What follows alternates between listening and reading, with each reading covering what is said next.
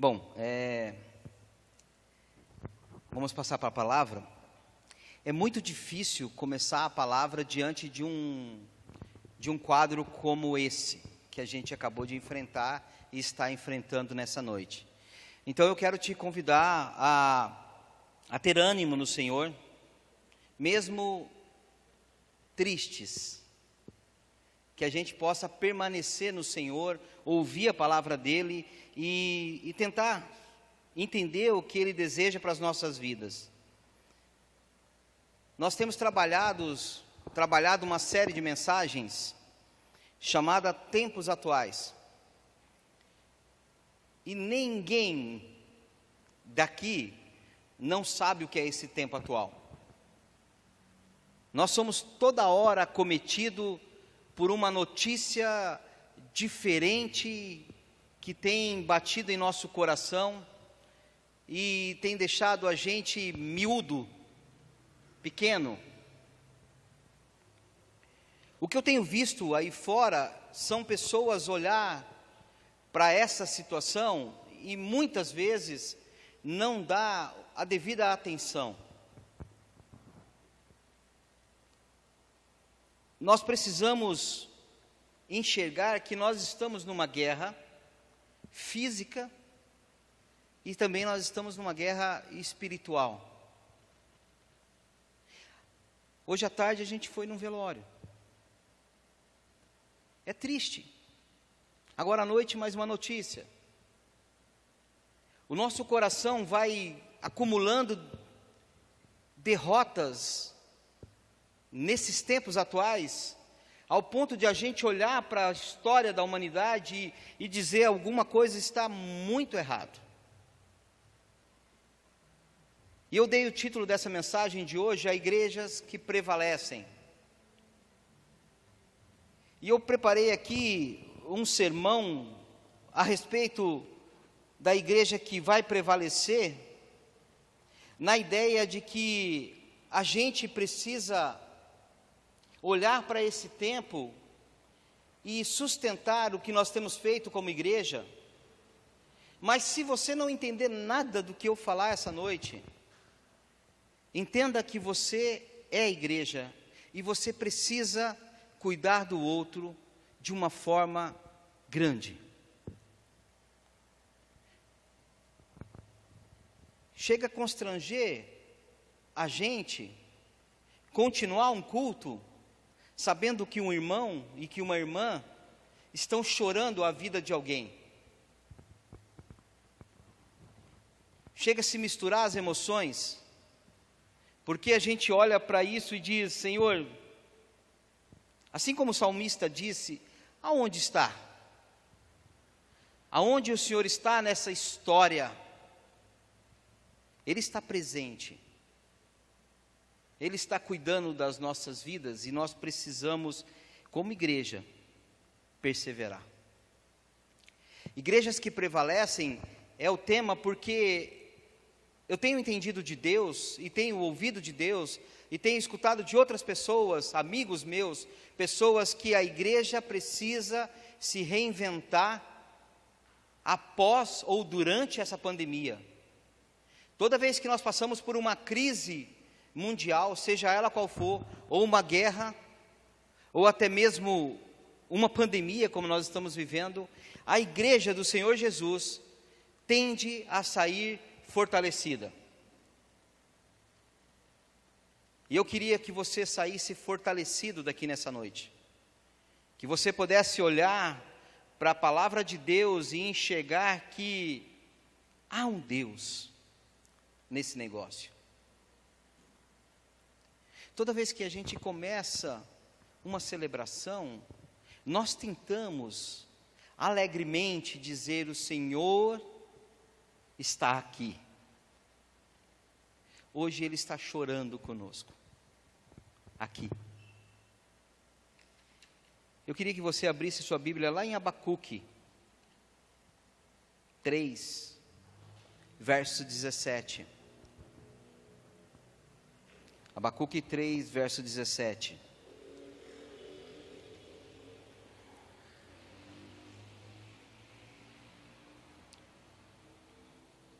Eu vou ser sucinto na palavra, porque a palavra na qual eu, eu preparei para essa noite, junto com muita oração, ela fala de alegria.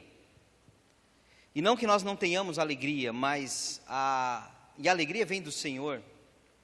Mas em respeito aos nossos irmãos, eu vou cortar parte da mensagem para que. Eu vou cortar parte da mensagem para que ela não seja uma mensagem que seja. Ah, que não, não contradiza a dor que nós estamos vivendo. Antes da gente continuar, o Alex disse que vai colocar um hino. É isso? Vamos escutar então uma canção em oração. E aí, depois dessa canção, nós voltamos a mensagem para que ela possa falar aos nossos corações. Estamos selecionando. Continue abrindo a sua Bíblia em Abacuque. Um livro difícil, né? Geralmente a gente quase não lê Abacuque. Abacuque 3, verso 17 ao 19.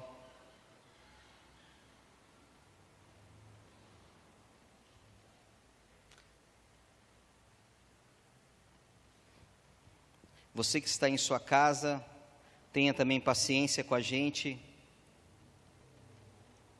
Também fique em espírito de oração.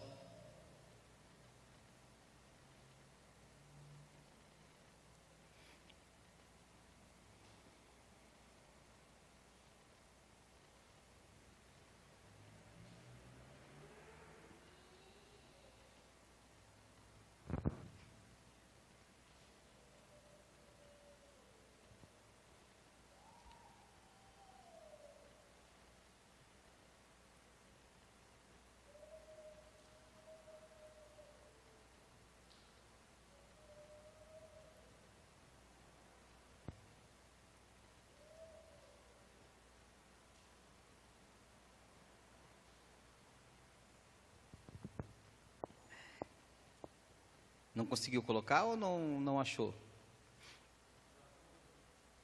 Travou.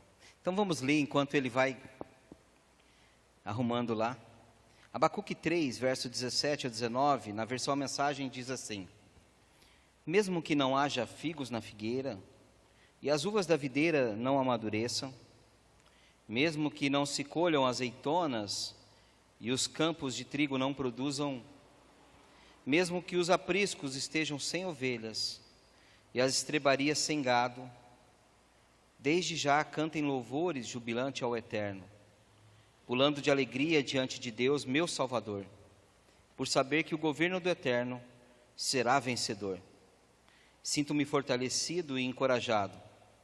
Corro como um servo e me sinto como e me sinto o rei do mundo.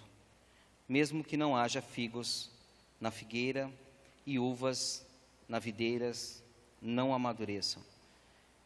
O profeta aqui, ele está vivendo uma dúvida, mas a, da dúvida ele tira uma certeza. Ainda assim, eu louvarei o meu Senhor e Salvador. Não vai conseguir. Hoje não vai, tá?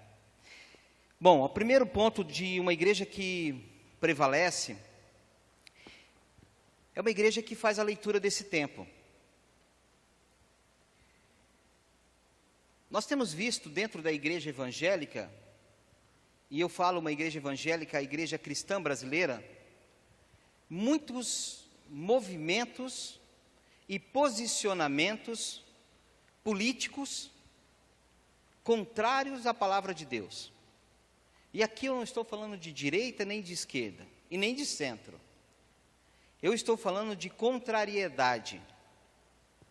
Há muita gente não dando a devida atenção para o que nós estamos passando, não respeitando e não agindo com coerência diante de uma situação drástica.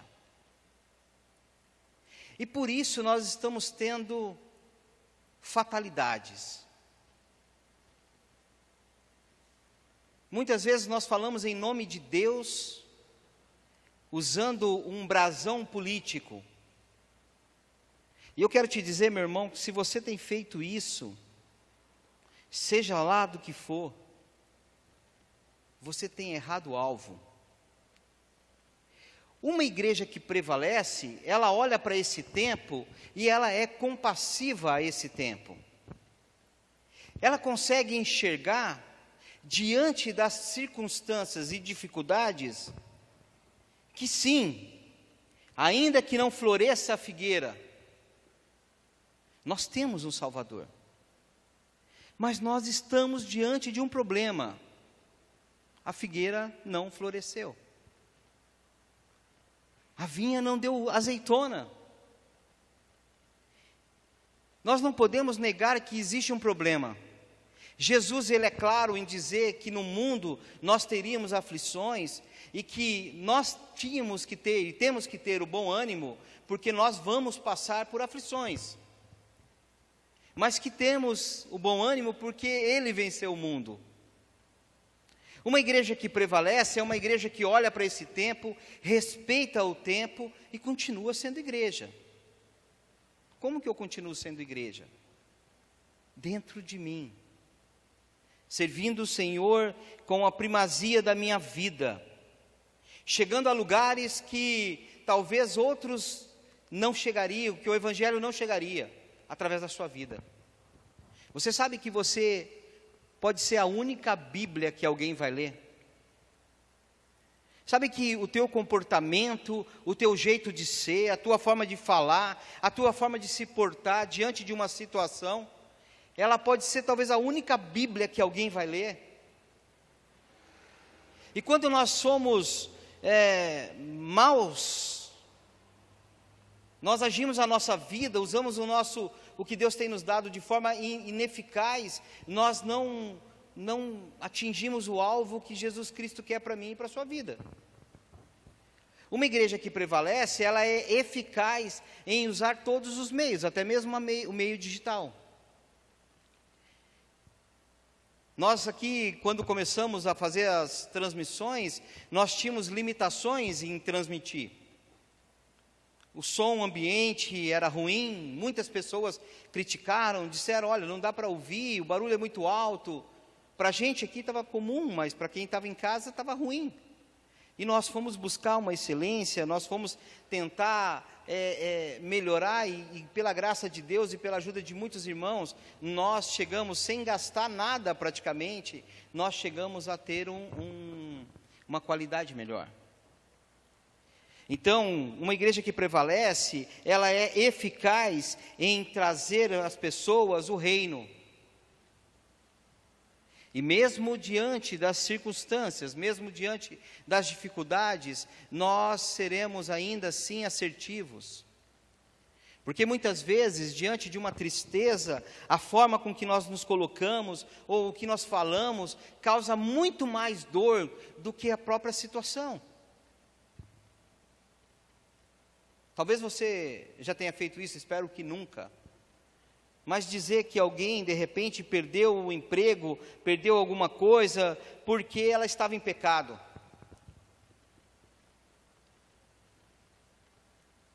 A Bíblia nos convida a ser bênção à vida das pessoas.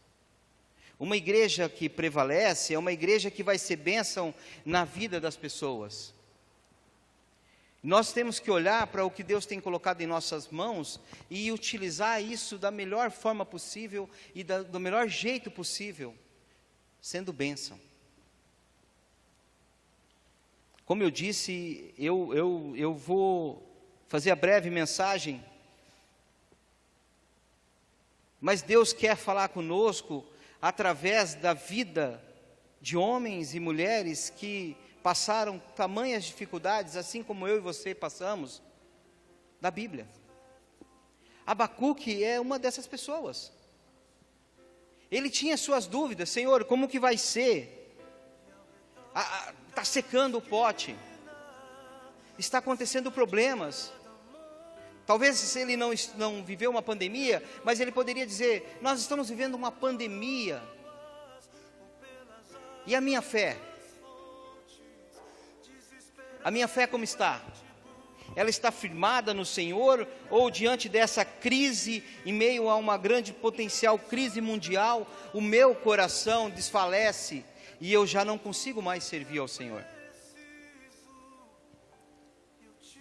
O convite para mim e para você é que a gente possa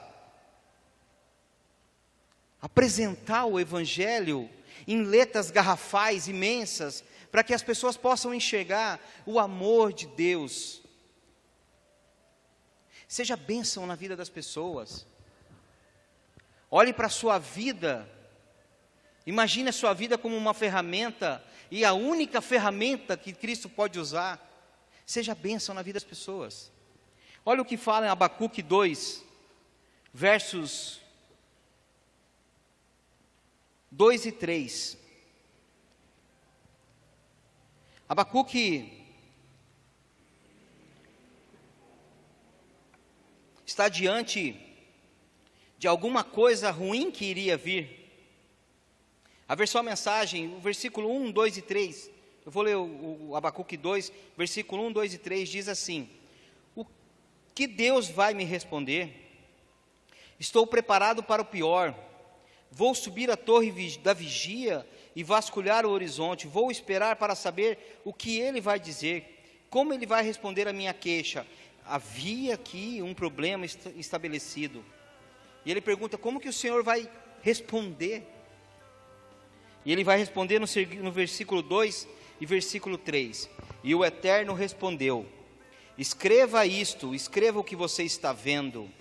Escreva isso em letras blocadas ou em letras maiúsculas, bem grandes, para que possam ser lidas até por quem passa correndo.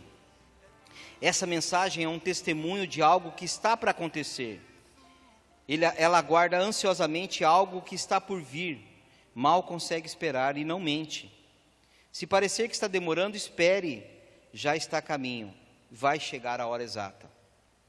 Abacuque está diante de uma dúvida, e ele pergunta, Senhor, como que eu vou avisar? E, e o Senhor vai dizer para ele: escreve bem grande, para que as pessoas que passarem por aqui vejam que tem uma notícia do Senhor, uma notícia de Deus.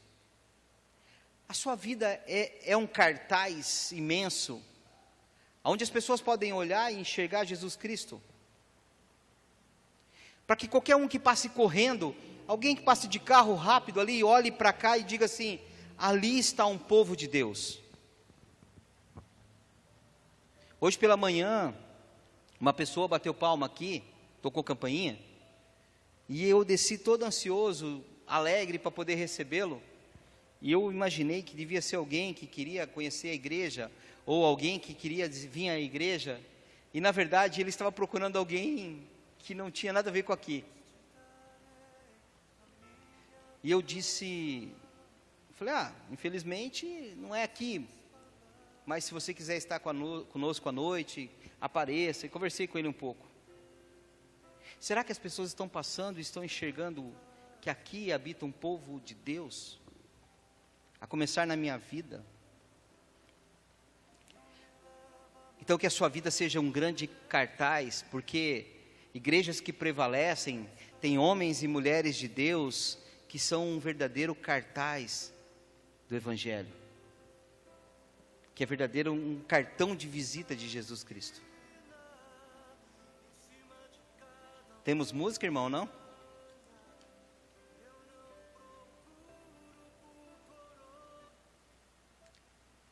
Nós vamos tocar uma música e nós vamos continuar.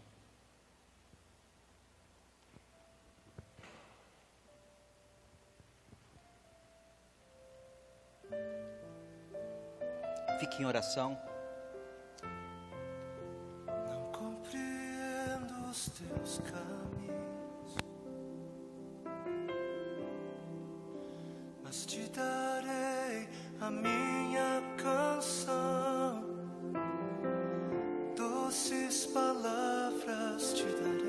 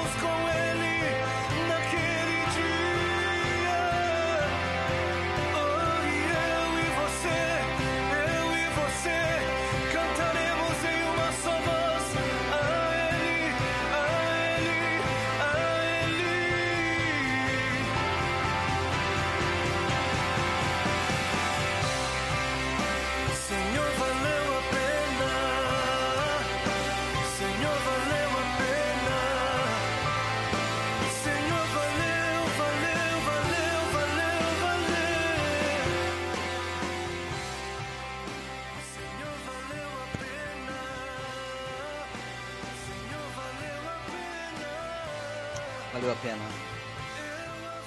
Uma igreja que persevera é uma igreja que pastoreia uns aos outros. Ela não só é um cartão de visita para a vida das outras pessoas que vão olhar para a gente e vão enxergar Cristo, mas ela é uma igreja que pastoreia um aos outros, uns aos outros. Atos 2, versículo 46, diz que eles partiam os pães de casa em casa e participavam das refeições juntos, com alegria e sinceridade de coração. Ontem à noite nós tivemos aqui, antes do louvor, uma reunião. E eu falei ao grupo a, da necessidade de nós termos a comunhão e ter a participação de todos os envolvidos para que a gente possa, como igreja, avançar. Então, se tem uma palavra de ordem aqui, é comunhão e discipulado.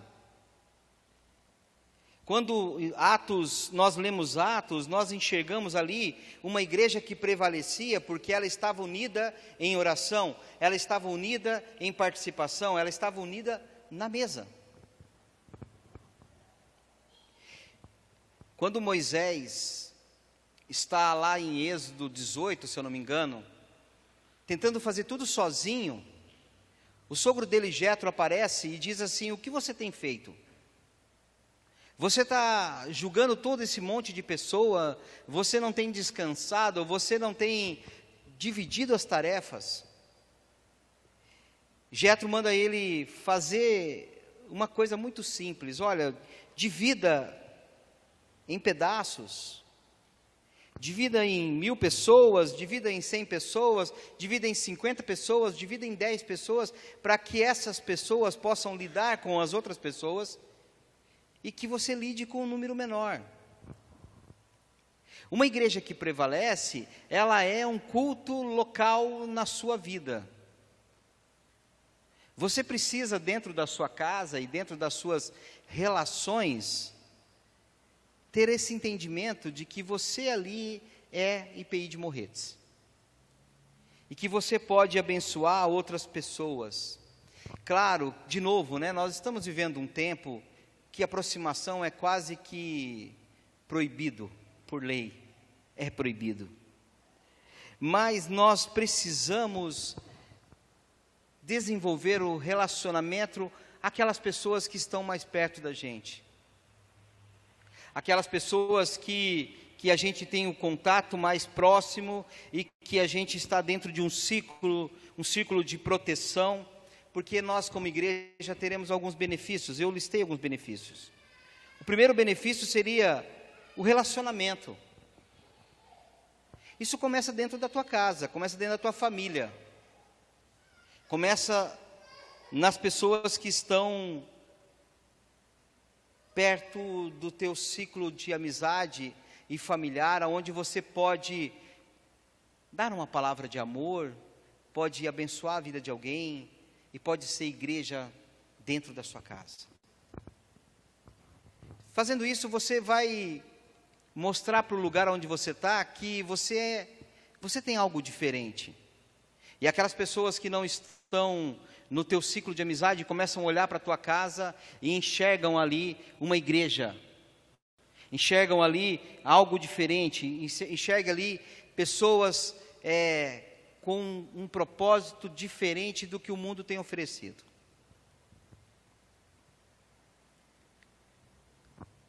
Você lidar com proximidade, com relacionamento, você vai aliviar a carga de outras pessoas.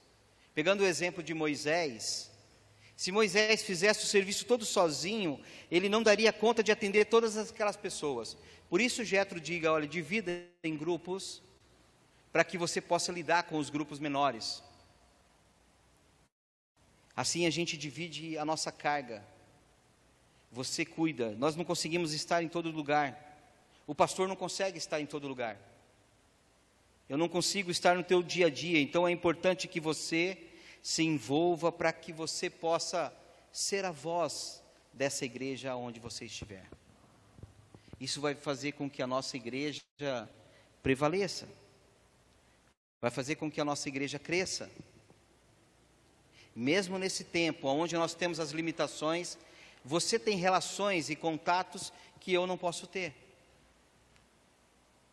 Então é importante que você faça a sua parte para que a gente possa, de casa em casa, de grupos em grupos, de relacionamento em relacionamento, ser igreja além das nossas paredes aqui. Porque talvez vai demorar para a gente poder voltar a ter celebrações como a gente tinha.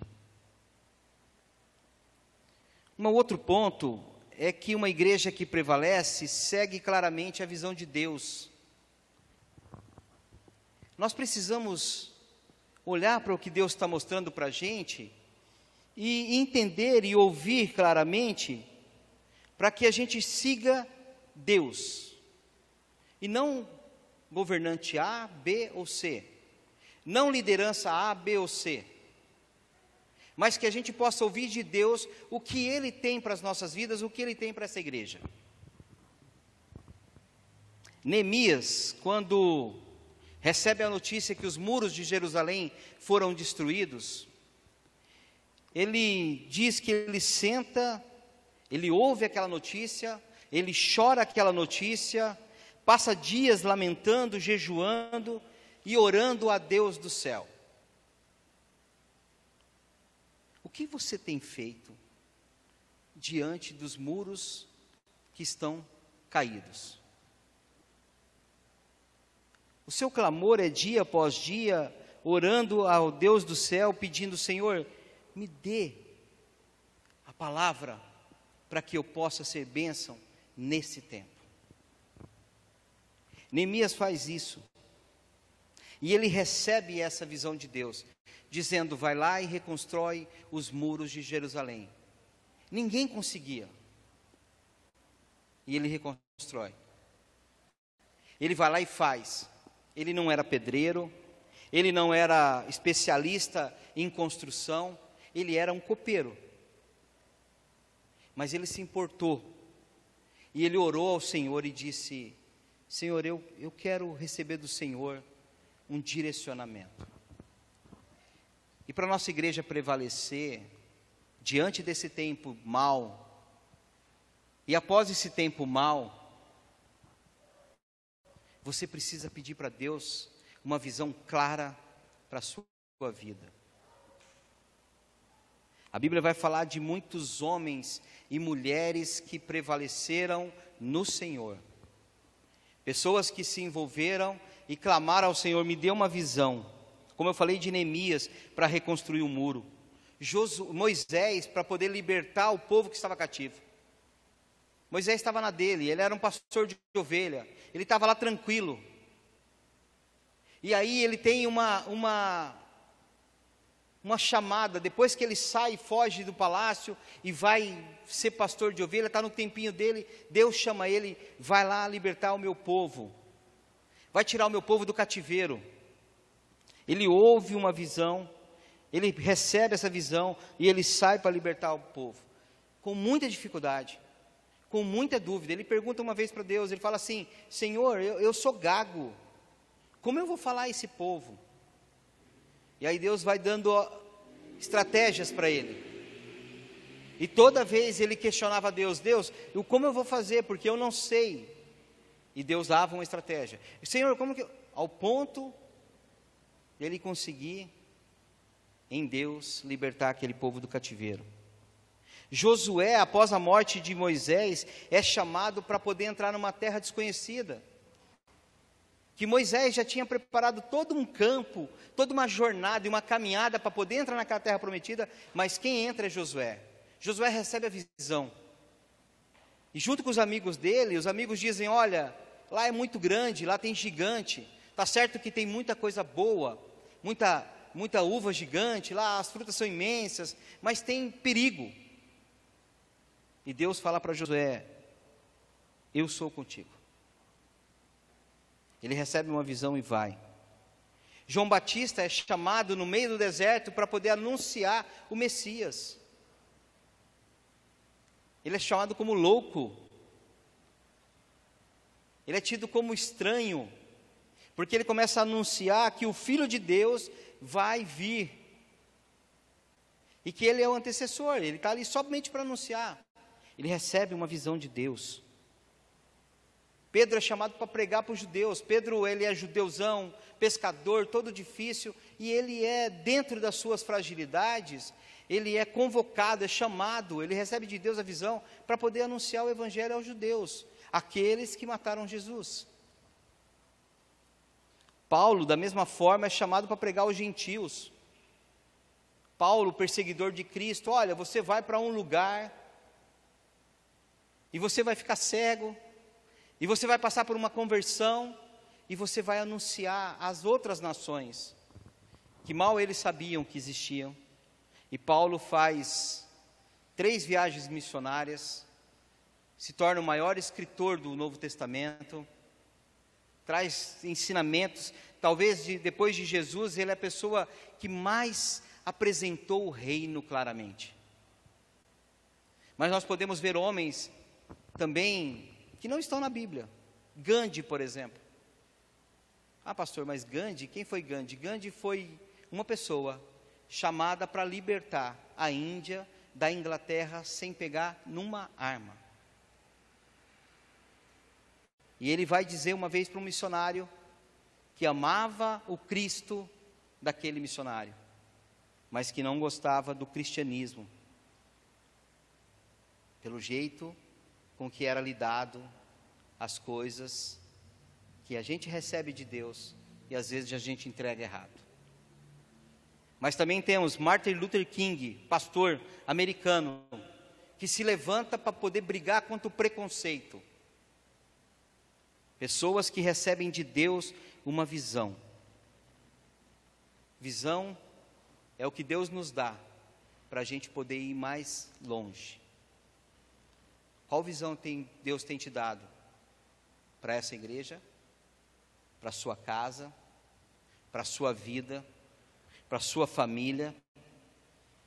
O que você tem vislumbrado para esse mundo que Deus pode te usar como ferramenta? E eu quero deixar aqui algumas conclusões, e depois eu vou chamar a Chu aqui, ela falou que quer cantar uma canção e nós vamos para a ceia. Busque intensamente em Deus uma visão. Ore ao Senhor para que Ele te dê intensamente algo que você vai fazer realmente de acordo com Deus. Busque e entenda claramente essa visão.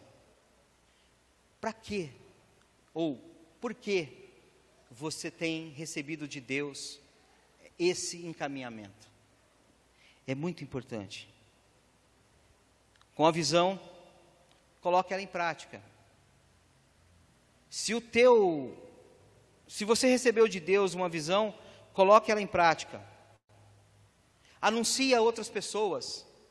Nós aqui temos falado, e ontem eu falei sobre isso, aqui à noite, quando nós tivemos um tempo de reunião, que nós precisamos, como igreja, ser re relevantes neste tempo. Deus tem me dado essa visão de que a IPI de Morretes pode ser diferente nesse tempo como igreja. Que a gente pode fugir dessa, desse tradicionalismo e obedecer realmente ao que Deus tem nos dado. Se Deus tem te dado visões, meu irmão, compartilhe com a igreja. Compartilhe com a igreja. O maior exemplo que nós temos é Jesus. Jesus ele não andava com muitos. Ele falava com muitos. Sempre tinha multidão perto dele. Mas ele tinha os próximos dele, os discípulos que estavam caminhando diariamente com eles. Uma igreja que prevalece é sim uma igreja que estampa Cristo na sua vida, na sua casa, na sua família. É uma igreja que pastoreia uns aos outros. E é uma igreja que claramente ouve a Deus. Eu queria te convidar a ouvir a Deus. Vamos ouvir uma canção? E depois nós vamos para a ceia.